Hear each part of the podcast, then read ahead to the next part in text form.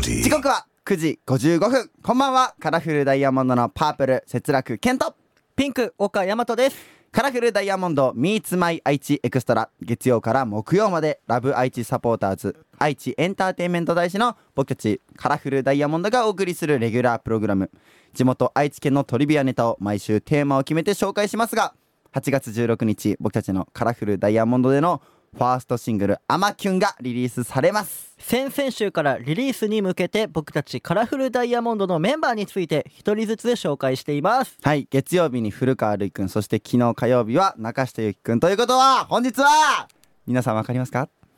内海太一くんのターンでーす来ました一発ギャグが大好き内海太一内海太一、はいグリーンダイヤモンドですグリーンレッドブルーに引き続きグリーンと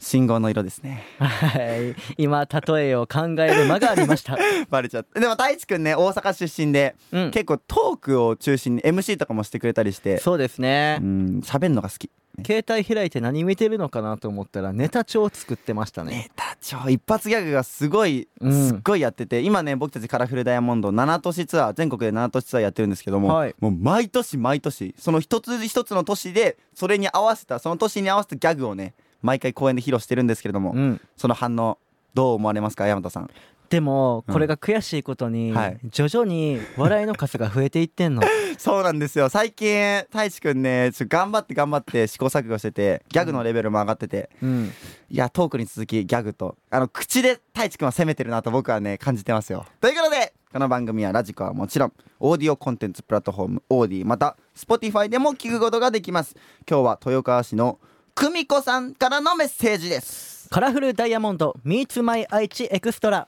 8月16日リリースカラフルダイヤモンドのファーストシングル「アマキュン」を聴きながらのお別れですカラフルダイヤモンドのピンク担当岡大和とパープル担当の節楽健でしたバイバーイさてさてカラフルダイヤモンドのアマキュンいかがお聞きだったでしょうかここからはオーディや Spotify で聞いてくれているあなただけのためにお送りしますカラフルダイヤモンドのパープル節楽健とピンク岡大和ですということで今日紹介するのは豊川市の久美子さんからのメッセージです久美子さん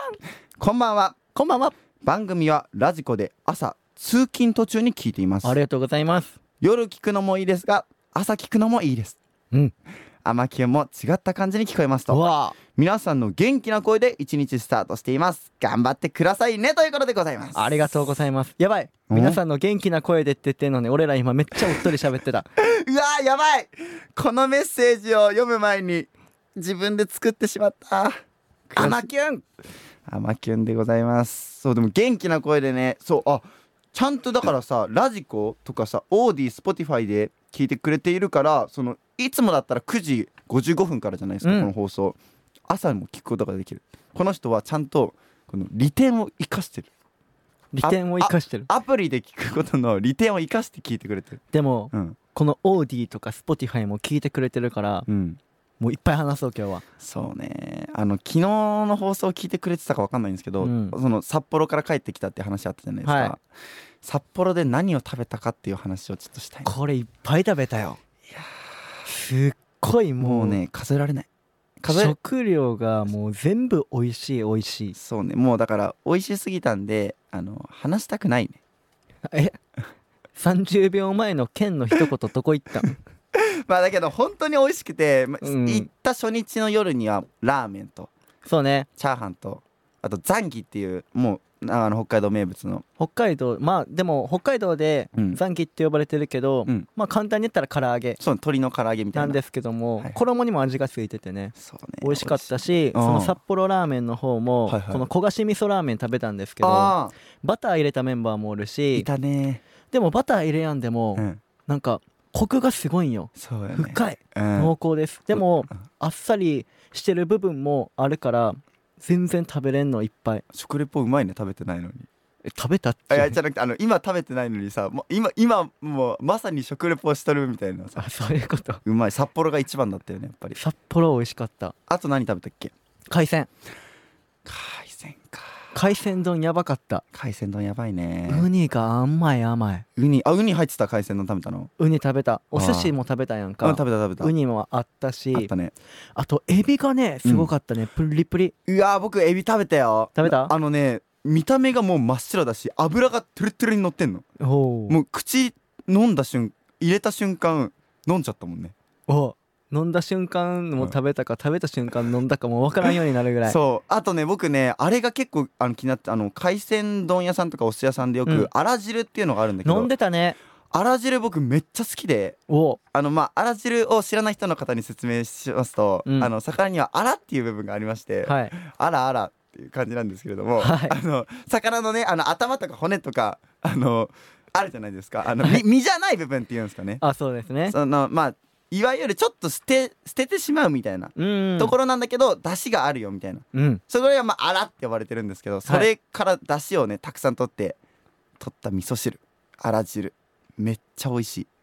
もう元のさ魚が美味しいからあら汁もめっちゃ美味しいんよあらあらって感じで すか本当にあらーっていう感じです、ね、あらって感じでもめっちゃ美味しそうに飲んでたから、うん俺もちょっと興味出てあ本当次行った時は絶対飲もうって決そめうたこれ聞いてる人もねぜひあら汁気になったら飲んでほしいなとうん、あともう一個あいいもう一よ個いいよジンギスカンあーうま 今い今お前声だけで分かると思うけどジンギスカンに打たれたなう今ーんうまいよジンギスカ ンめっちゃねジンギスカンも食べてほしいねなんかねでも確かに好き嫌いは分かれる味っていうか、うんよくちょ聞くっねと臭みがあるところもあんねんけど、うんそれもまた癖になるというかそうねでもそれも苦手な方は塩もみっていうのがあってきたそうちょっと